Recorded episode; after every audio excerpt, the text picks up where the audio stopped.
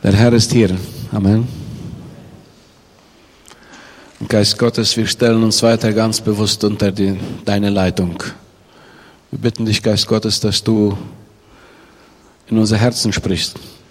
Machst du das? Ja, gut. Dass du uns begegnest, dass du uns zum Vater führst. Geist Gottes, komme und bring das in unser Herzen hinein, was der Vater uns heute zugedacht hat. Wir brauchen dich verzweifelt. Denn wenn du nicht wirkst, Geist Gottes, dann ist das alles hier eine Show. Dann hat das alles keinen Sinn. Geh nicht vorbei. Bleibe hier.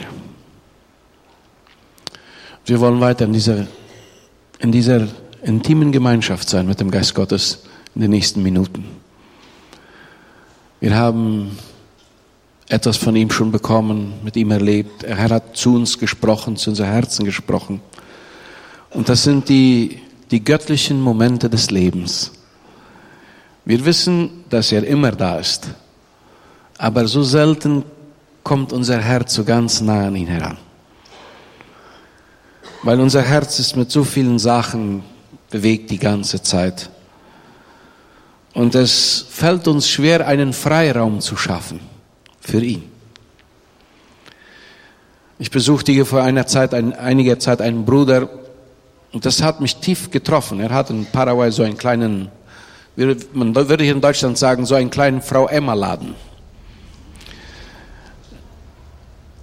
Und Tante Emma Laden, so ist es, ja? Tante Emma Laden, Dankeschön. Tante Emma Laden, so. Und oben wohnt er. Unten im ersten Stock ist der Laden, oben wohnt er mit seiner Familie. Und der Herr hat gesagt, Herr, ich möchte auch mal bei dir auf dem Schoß sitzen, wie ich als kleines Kind bei meinem Vater auf dem Schoß saß. Ich kann jetzt nicht mehr bei meinem Vater auf dem Schoß sitzen, ich bin ein großer Mann, aber Gott, ich möchte bei dir auf dem Schoß sitzen.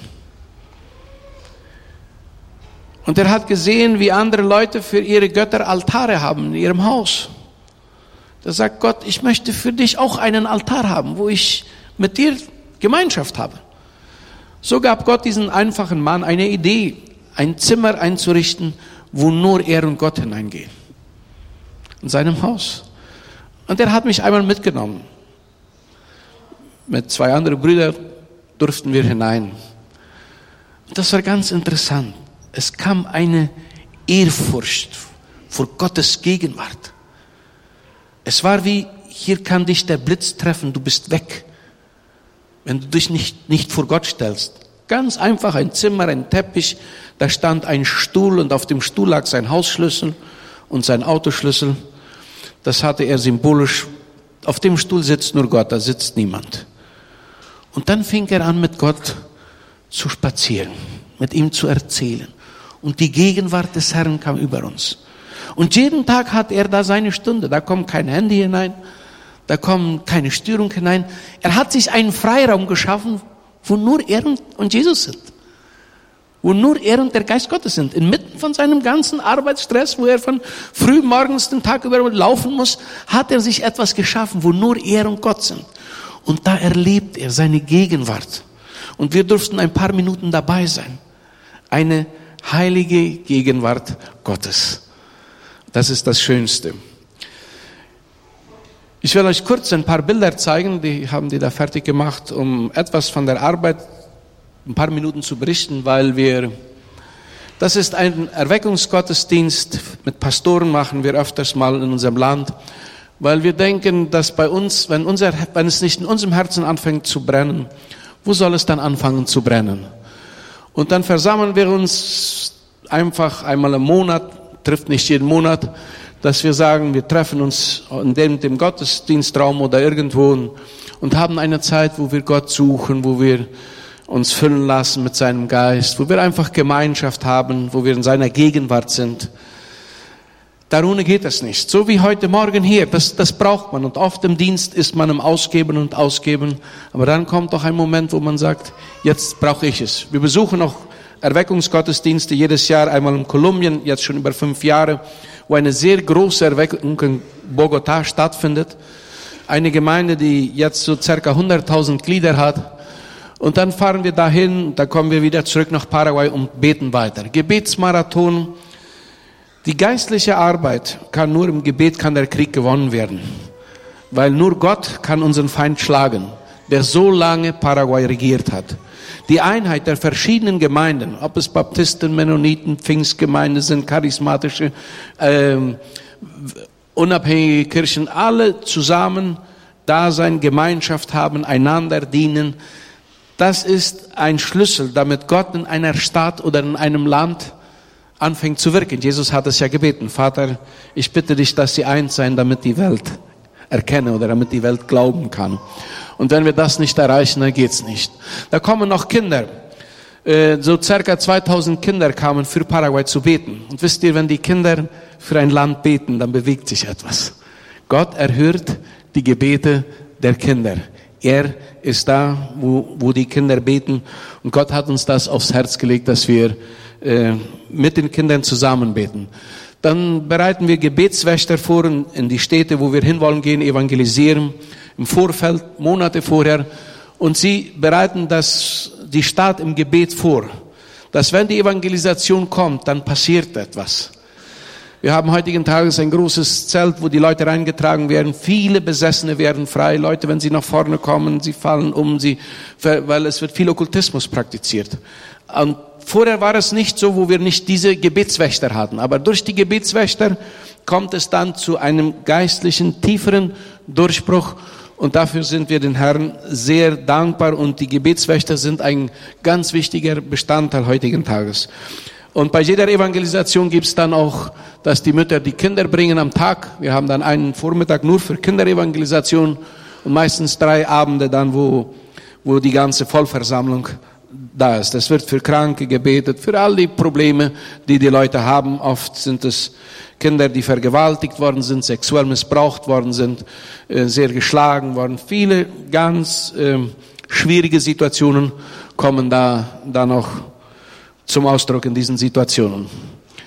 Und am Abend wird dann das Wort gepredigt. Es, äh, bei der Großevangelisation gibt es ja dann immer die Bands, die Sänger, die kommen, weil die Lateinamerikaner da muss immer richtig eine Feststimmung kommen, sonst äh, äh, geht das Herz nicht auf. Ja, es muss erst eine Feststimmung kommen, damit das Herz sagt, ja, jetzt bin ich bereit, etwas aufzunehmen. Äh, heutigen Tages kommt ja niemand, um einen Evangelisten zu hören. Nein? Die Leute wollen, es soll singen, es soll getanzt werden. Sie, die Jugend, die ähm, will ihren Teil haben von dem Programm, sonst ist es ja nichts für sie, sonst fühlen sie sich nicht eingeladen.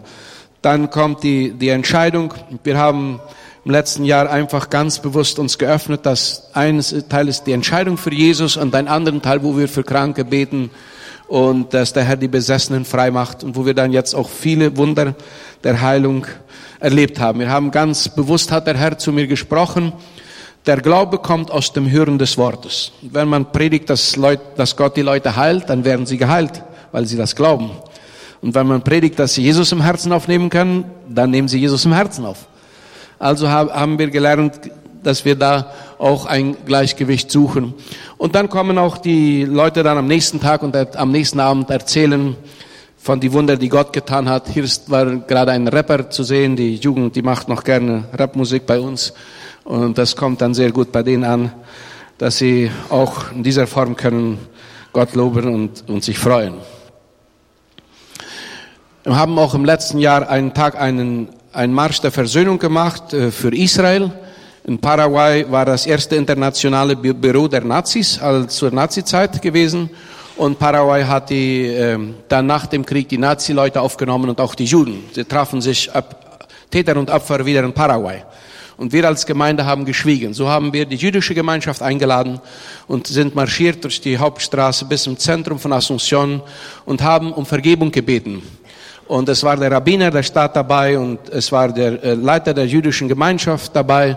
Sie haben geweint. Hier ist der Rabbiner. Wir haben ihm eine, ein Bekenntnis abgegeben, dass wir als Gemeinden von Paraguay, als Christengemeinden, ihn um Vergebung beten, was wir, dass wir geschwiegen haben, als es Israel schlecht ging. Als Israel im Sturm war, haben wir als Christen Schweige, äh, äh, feige geschwiegen und, und, und haben nicht Stellung genommen. Das war auch ein, ein Moment, wo wir merken, dass das etwas war, was, was auf dem Herzen Gottes war. Gott hat uns begegnet und hat auch durch diese Situation in unserem Land gewirkt.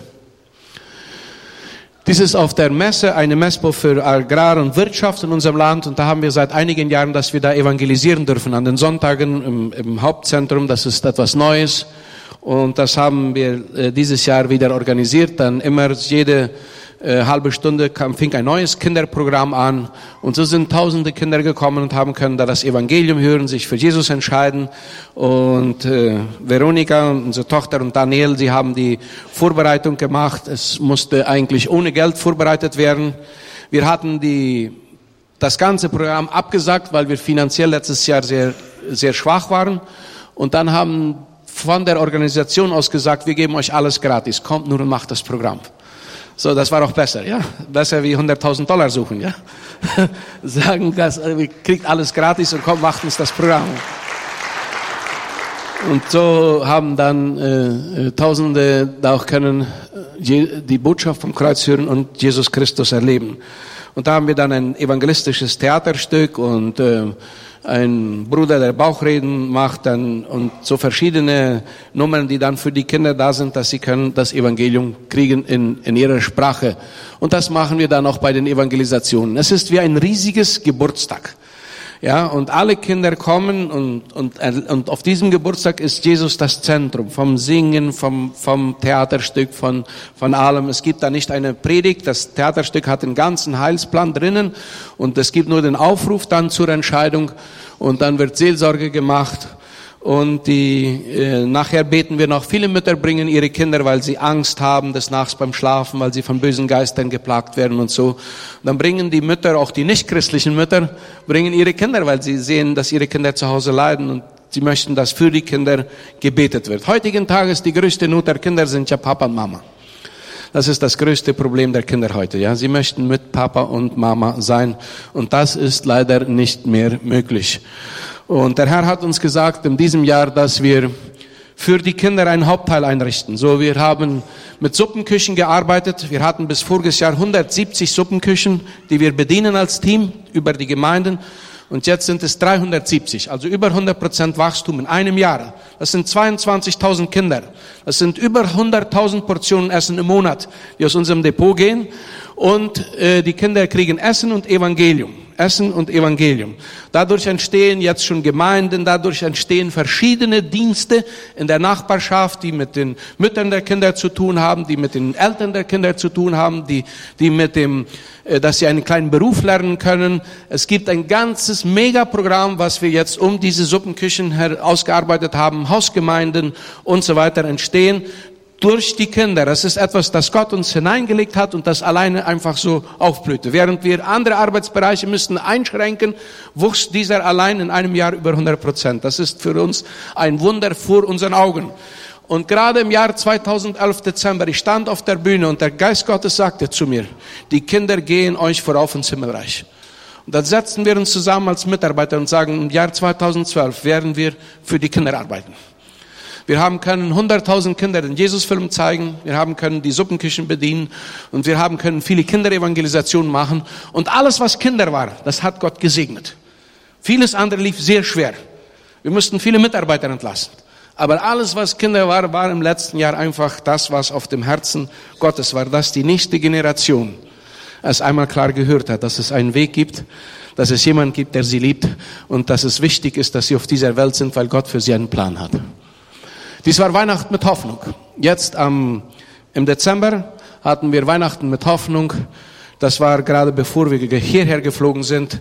Einen Tag im, im Botanischen Garten waren so circa 7000 Kinder gekommen und äh, es wurde vorbereitet. Äh, alles Spenden gesucht für alles. Ein Mann hat eine Torte gespendet, 600 Eier, ja, eine Torte für, für 3000 Portionen.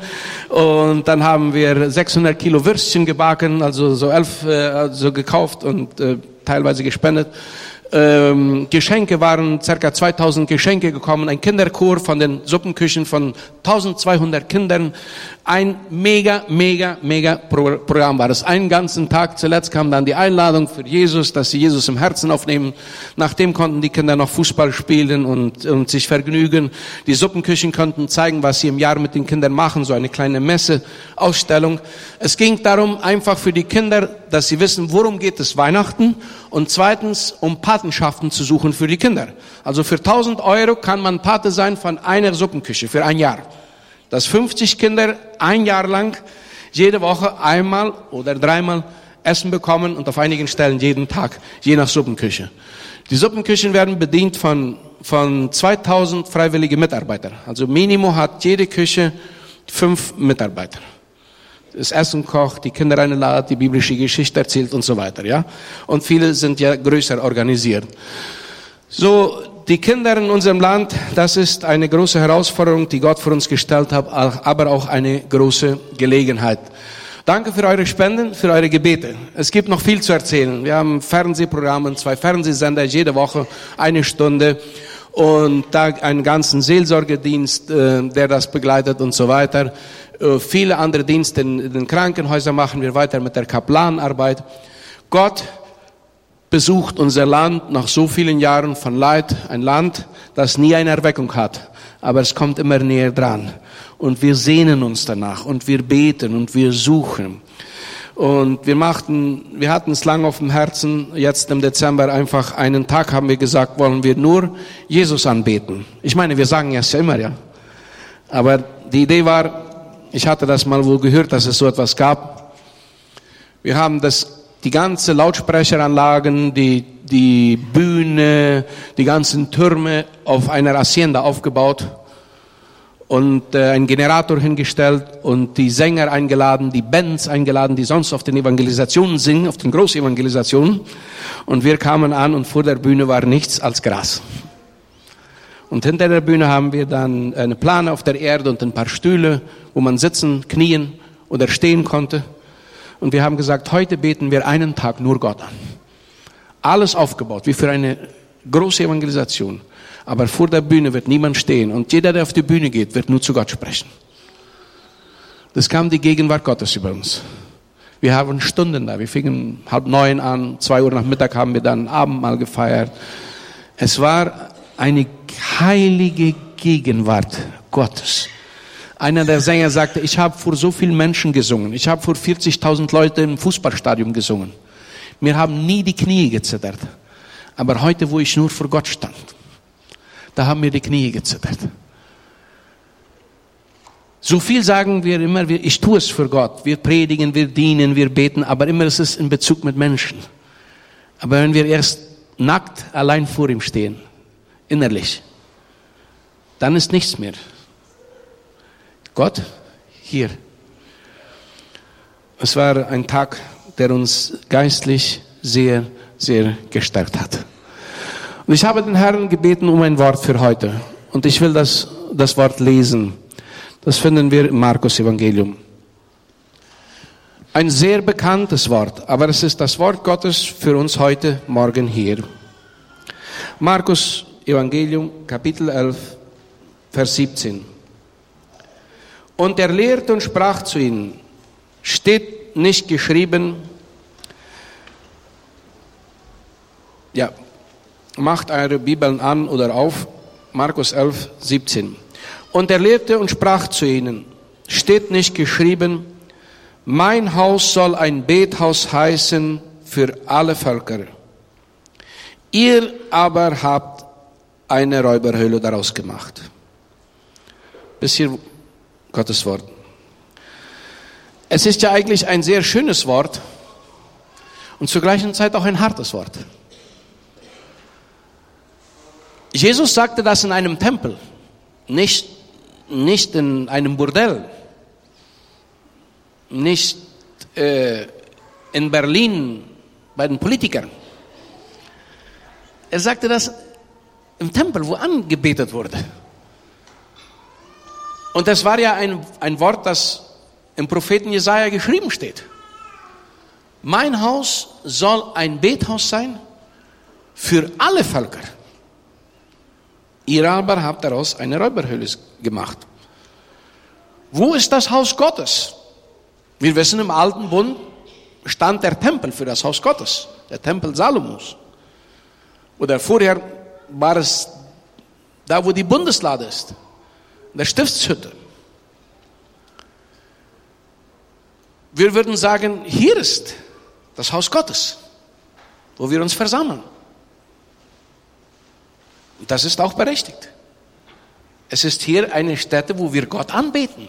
Ein Bethel. Ein Haus Gottes. Unser Haus, wo wir wohnen, das ist auch das Haus Gottes. Weil wir wohnen ja mit Gott in diesem Haus. Es ist sein Haus, wo wir nach diesem Gottesdienst hinfahren. Da ist das Haus Gottes. Ja, sogar sagt die Bibel, wir sind das Haus Gottes. Wir brauchen ja immer das Wort Tempel, ja? der Tempel des Heiligen Geistes. Wir sind das, der Tempel des Heiligen Geistes. Und wenn wir jetzt zurückdenken an das Jahr 2012, wie oft war hier eine Räuberhöhle? Wie oft war hier das Haus Gottes, ein Bethaus?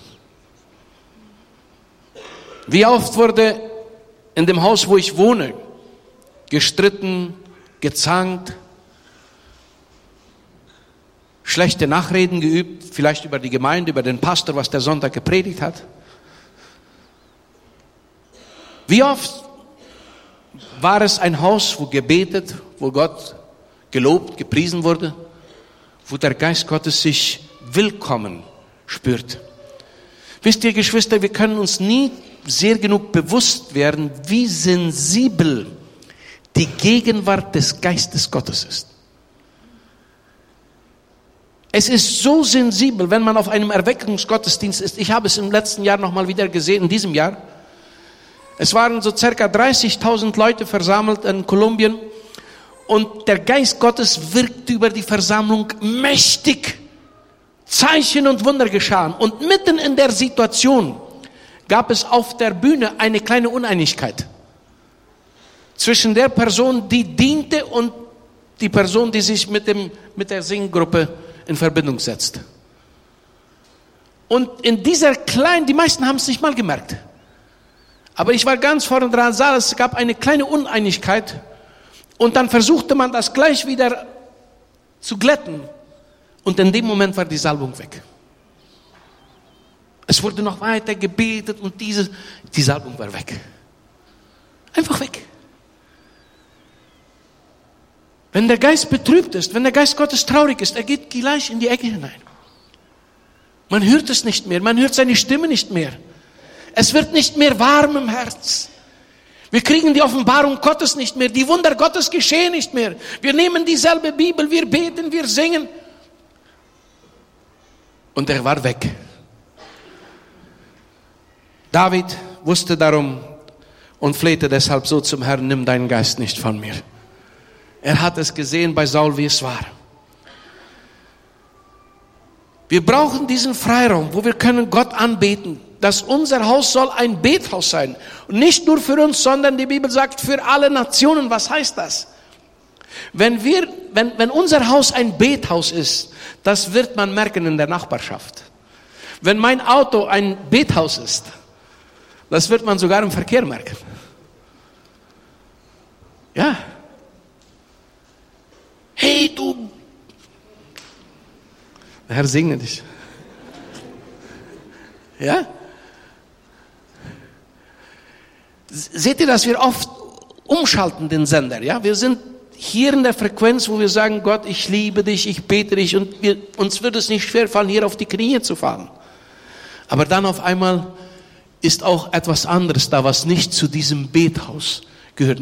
Mein Haus soll ein Bethaus sein, wo der Geist Gottes Freiheit hat, wo Ehrfurcht vor Gott ist, wo es zu einer Intimität kommt.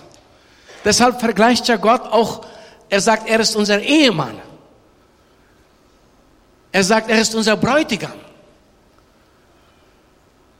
Und jeder, der in einer normalen Familie aufgewachsen ist, weiß, dass in, einer, in einem Haus die Ehe hat ein Schlafzimmer. Da gibt es eine Intimität, einen abgegrenzten Raum, wo man sich ganz nahe kommen kann. Und weiter brauche ich es euch nicht zu erklären. Aber diesen Raum brauchen wir mit dem Geist Gottes, wo wir uns ganz nahe kommen können, damit neue Frucht entsteht, damit neues Leben entsteht. Ich bin vom Chaco und bin auf, in Paraguay aufgewachsen, wo man Kühe meldet, wo man Viehherden hat, ja. Und die, die Viehzüchter bei uns im Land, die verkaufen gerne Ochsen, ja. Die Kälber, wenn die klein sind, die Bullen, die werden kastriert und dann sind das Ochsen, die schnell viel Kilos haben und es gibt schnell gutes Geld. Das ist in Paraguay also so in der Viehzucht. Das ist, kann hier ganz anders sein. Aber bei uns ist das so, ja. Die Ochsen werden fett gemacht und haben einen guten Preis pro Kilo und deshalb wollen alle Leute Ochsen verkaufen und schnell Ochsen züchten. Der Ochse hat nur ein Problem. Der Ochse kriegt keine Kälber nicht. Ist fett, glänzt und alle bewundern ihn. Und so oft sitzen wir so in der Kirche Gottes drin. Wir glänzen. Wir sind fett. Was könnte ich hier predigen, was ihr nicht schon gehört habt? Ja? Aber das Geheimnis ist, während die Intimität mit Gott kommt, da kommen Kinder, geistliche Kinder. Es werden Menschen vom Neuen geboren. Das Evangelium geht weiter. Die ganze Welt kann erreicht werden, wenn wir dieses Prinzip Jesu verstehen. Mein Haus soll ein Bethaus sein für alle Nationen. Wenn es hier anfängt, bei meinem Zuhause, da wo ich arbeite, da wo ich gehe, wo ich stehe, wo ich meine Freunde habe. Mein Haus soll ein Bethaus sein für alle Nationen. Und wenn wir darüber Buße tun, wo unser Haus nicht ein Bethaus war. Wenn wir wissen, ich, Geist Gottes, ich weiß, ich habe dich heute traurig gemacht. Es ist nicht nur so, ich habe gesündigt und, und Herr, vergib mir das, ich möchte nicht verloren gehen. Sicher wollen wir nicht verloren gehen, aber wenn wir in diese Intimität kommen, dann wissen wir, es geht um mehr. Ich habe dich traurig gestimmt. Ich habe den Geist traurig gemacht, betrübt, traurig gemacht. Er ist traurig über mein Verhalten, weil ich keine Zeit für ihn habe. Ich, weil ich ein Ehemann bin, der die ganze Woche vergessen hat, seine Frau zu sagen, dass er sie liebt. Weil er so unter Stress ist. Ja, der Geist Gottes wartet manchmal Monate, bis wir ihn sagen, dass wir ihn lieb haben oder von ihm lassen in die Arme nehmen. Wir, wir haben viel zu viel zu tun. Gott braucht ja nur das ganze Universum zu verwalten, aber wir haben sehr viel Stress. Wir leben in Deutschland. Und man hat viel Stress hier. Ich meine, das ist ein bisschen ironisch, ihr merkt es, aber das ist es ja gerade. Wir verhalten uns, als ob es so wäre. Gott könnte ja zu jeder Zeit genug Zeit haben, aber wir, wir können es nicht. Und das, das spreche ich zu meinem Herzen als Evangelist. Wie oft habe ich so viel zu tun, dass ich dann auf einmal merke, ich habe diese Intimität verlassen. Mein Haus war nicht ein Bethaus. Mein Mund war nicht, was da rauskam, war nicht etwas, das aus dem Bethaus kommt. Kommt, lasst uns anbeten. In seiner Gegenwart. Da werden da wird die Schlacht entschieden, wer gewinnt. In diesem Bethaus wird entschieden, wer gewinnt. In diesem Bethaus werden dem Feind die Grenzen gesetzt. In diesem Bethaus entsteht eine Macht, die die Welt verändert. In diesem Bethaus entstehen die Zeichen und Wunder. Die großen Wunder Gottes, von denen wir träumen. Wenn es aber zu einer Räuberhülle wird, dann ist es entheiligt. Dann ist die Sünde hineingekommen. Dann ist der Geist Gottes traurig. Dann sind andere Dinge wichtiger. Der Geist Gottes steht neben uns, wenn wir arbeiten, wenn wir im Internet sind, wenn wir chatten, wenn wir im, wo wir sind. Facebook, Twitter, unsere Freunde. Der Geist Gottes ist da. Er ist der stille Zeuge jeder Situation. Wenn wir wütend sind über jemanden, den möchte ich. Der Geist Gottes ist da. Vielleicht war der Streit heute zu Hause, bevor wir hier zu Gottesdienst gekommen sind. Und der Geist Gottes war ein Zeuge. Und dann stehen wir hier und beten an und es kommt nichts. Und der Geist Gottes sagt, hey, ich habe hier einen Handyanruf. Das Blut Abels schreit zum Himmel. Ja, der muss schon wissen, wie er klarkommt. Das ist groß genug. Jetzt stör mich nicht, unterbrich mich nicht, Geist Gottes. Ich bin hier beim Anbeten. Ja? Aber er war da in der anderen Situation auch. Er ist mit uns in jeder Situation, was wir denken, was wir sehen und was wir tun. Und wenn unser Haus ein Bethaus ist für alle Nationen, dann wird Bremen verändert. Die Heime, die hier heute Morgen vertreten sind, durch uns, liebe Geschwister, sind genug, um diese Stadt zu verändern.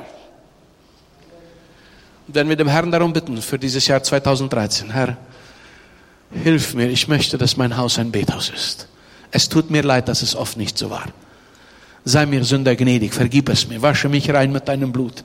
Aber Geist Gottes, ich will es dir nochmal sagen, du bist willkommen in meinem Herzen, in meinem Haus, auf der Arbeit, in dem Auto, Du hast den Code für meinen Computer. Geist Gottes, du bist willkommen da, wo ich mit den Freunden bin. Mein Haus soll ein Bethaus sein. Und wenn ich Sonntag hier hinkomme, dann soll dies ein Bethaus sein. Es soll deine Gegenwart sein. Als Pastor Rodriguez in Kolumbien vor, vor 18 Jahren sagte, Herr, mit welchem Programm soll die Gemeinde wachsen? Der Herr sagte zu ihm, bring meine Gegenwart in die Gemeinde. Und sie, sie entschieden ein Konzept, wo alles würde gehen, nur um die Gegenwart Gottes. Sie haben 29.000 Stühle und drei Gottesdienste am Wochenende in Kolumbien, wo die FARC früher die Gemeinde so Angst macht, mal den Mut hatte, sich zu versammeln. Es ist ein großer Durchbruch. Die Gegenwart Gottes wird so stark, wenn wir wirklich uns darauf konzentrieren, was er möchte. Lasst uns heute zum Herrn kommen und sagen, Herr, ich möchte mich mit dich versöhnen. Nicht nur um Vergebung bitten. Ich möchte, dass sich mein Herz mit deinem Herzen versöhnt. Dass mein Herz zurück zu dir kommt. Ich möchte dein, deine Umarmung spüren, deine Liebe spüren, dein Vaterherz spüren. Gott ist der Gott der Beziehungen und wenn wir uns von ihm trennen, auch, auch nur in dieser, in dieser geistlichen Situation, dann werden wir krank. Dann zerstört sich unser Denken. Jesus, bleibe hier, bleibe bei mir, geh nicht vorbei. Und der Herr will, dass alle daran teilhaben. Wir dürfen es schreiben, wir dürfen es singen, wir dürfen es ausrufen, wir dürfen es ausleben. Das alles wissen. Und wir denken, das ist nicht so wichtig, das ist wichtig. Ich hatte im letzten Jahr ein Erlebnis, ich habe als ich anfing, in den Anfangsjahren der Mission zu Gott gesagt, du wirst mir nie ein Auto geben, das so schön aussieht, dass ich nicht deinen Namen werde raufschreiben.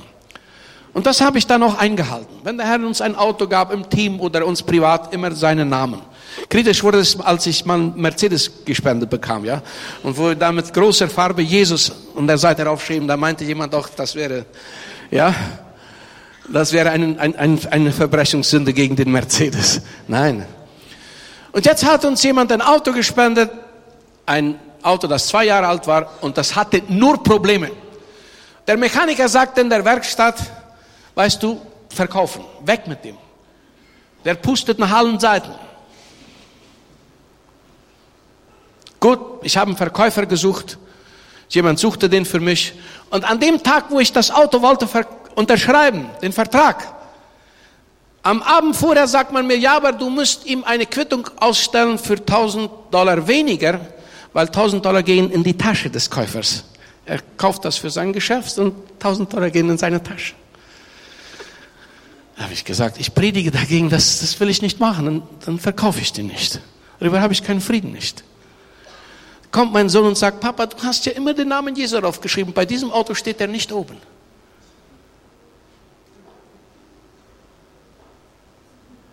Wir brachten ihn nicht zur Werkstatt, sondern zum Namen Jesu aufschreiben. Und der Auto fährt einwandfrei.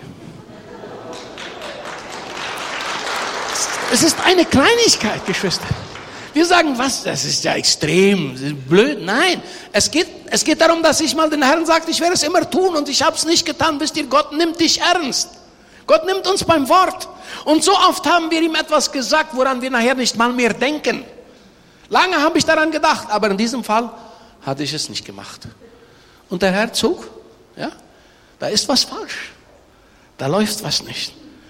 Und so oft sind wir losgezogen in die Evangelisation, ohne uns zu vergewissern, dass er mit war, dass er dabei war, ohne ihm seinen Platz zu geben, ohne ihm seinen Stuhl zu geben an unseren Tisch. Die Dankbarkeit. Herr, du bist da, du bist mit uns. Vor wie viel hat er uns bewahrt? Und wenn er nicht wäre mitgezogen, wie oft wären wir schon aus diesem Leben geschieden in Paraguay? Ihr könnt euch das nicht denken. Wir haben dieses Jahr so viele Unfälle gehabt. Weil die Leute, die Armen mit Satanismus, mit Okkultismus und versuchen uns zu zerstören.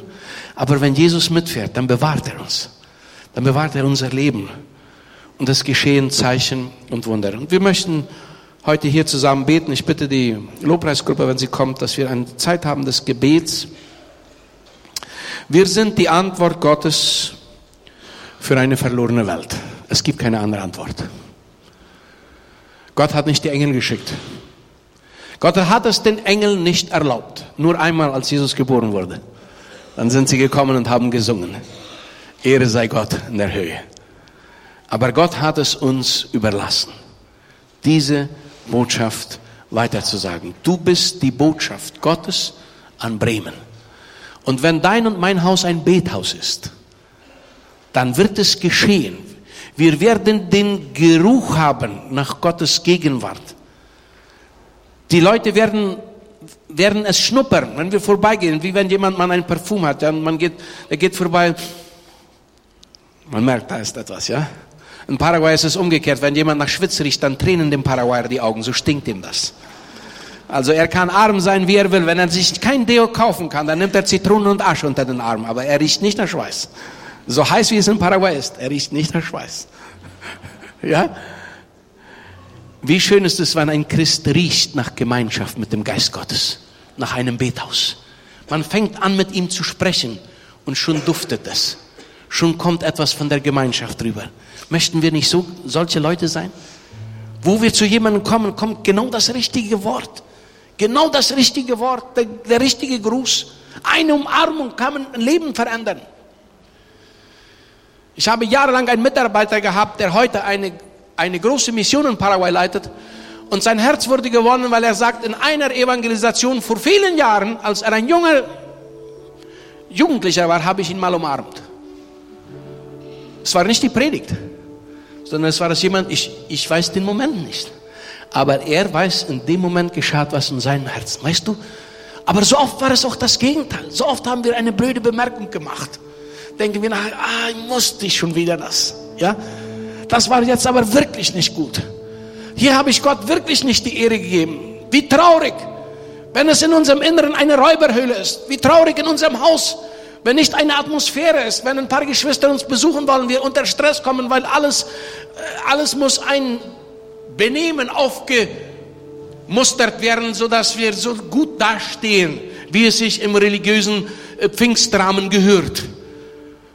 Und in Wirklichkeit ist Zähneknirschen da im Herzen, weil das Bethaus nicht da ist. Weil das Bethaus nicht da ist. Der Herr ist da und er ist auch heute hier.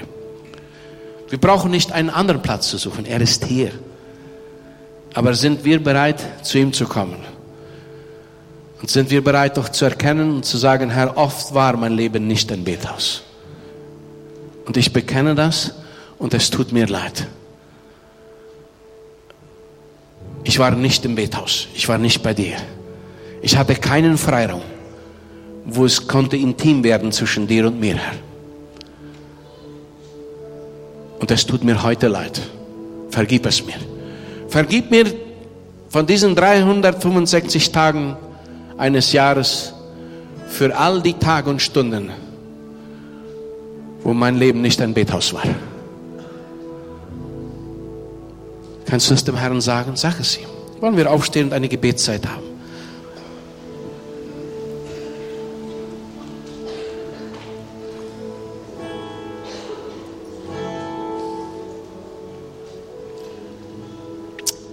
Jesus, Jesus Christus. Geist Gottes, komm.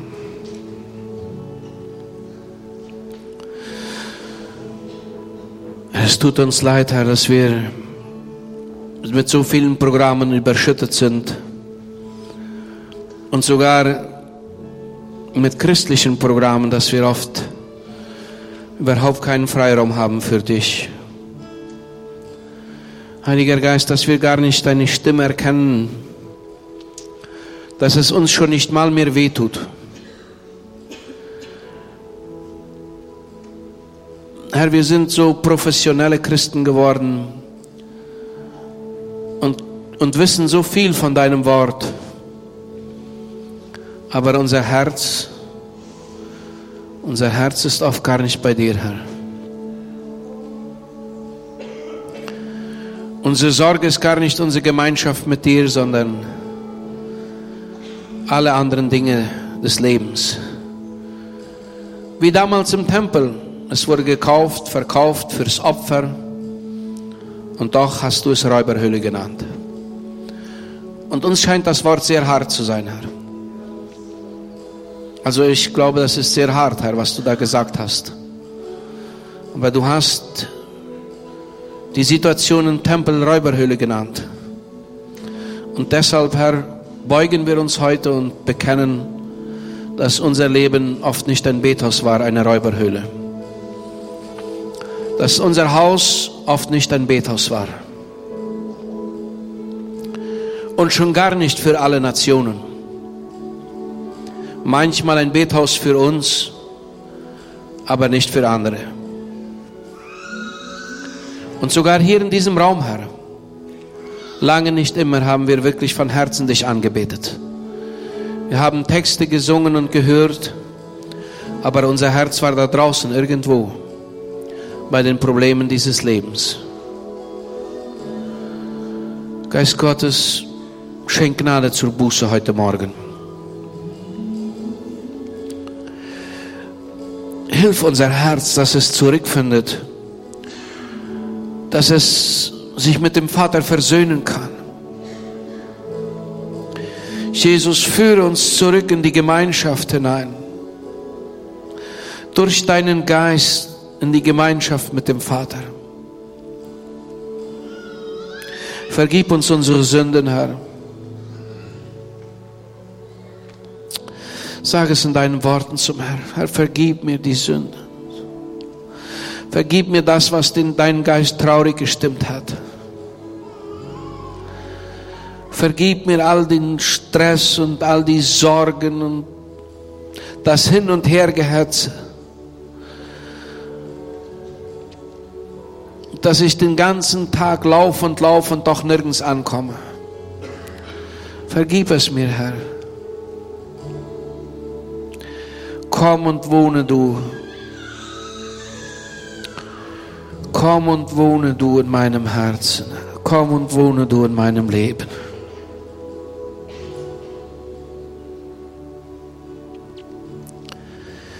Verändere mein Herz, Herr. Zieh mein Herz zu dir, Herr. Nimm mir die Härte des Herzens. Zieh mein Herz zu dir, Vater. Lass es weich werden, lass es sensibel werden. Nimm mich in den Arm, Herr. Ich will deine Arme spüren, Herr. Ich will deinen Kuss spüren, Herr. Oh Jesus, oh Jesus.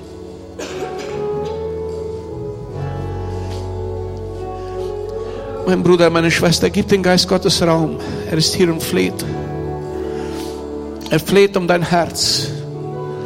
Lass es zurück in die Vaterarme gehen. Sag deinem Herzen, komm zurück in die Arme des Vaters, mein Herz. Komm zurück. Lass, lass los von all dem, was du beanstandest, woran du rummeckerst.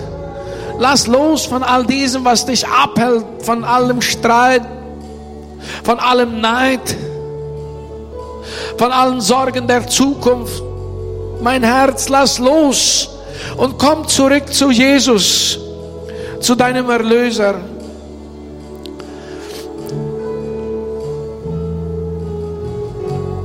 Zu dem, der auf dem Thron sitzt. Ich lade ein, dass diejenigen, die jetzt Gebet möchten, nach vorne kommen. Dass die, die es bekennen möchten vor dem Herrn. Herr, ich, mein Haus, mein Leben war nicht ein Bethaus. Und ich lade dich heute ein. Kommt hier nach vorne.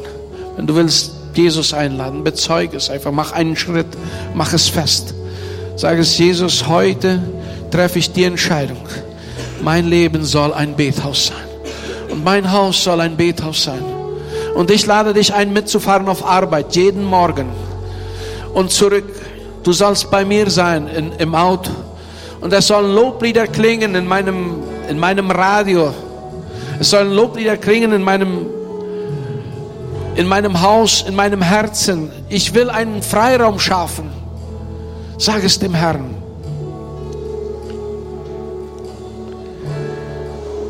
Er spricht jetzt gerade, hör ihn zu. Er sagt so etwas, gib mir meine Tochter, mein Sohn, dein Herz. Gib mir meine Tochter, mein Sohn, dein Herz, sagt er jetzt gerade zu dir.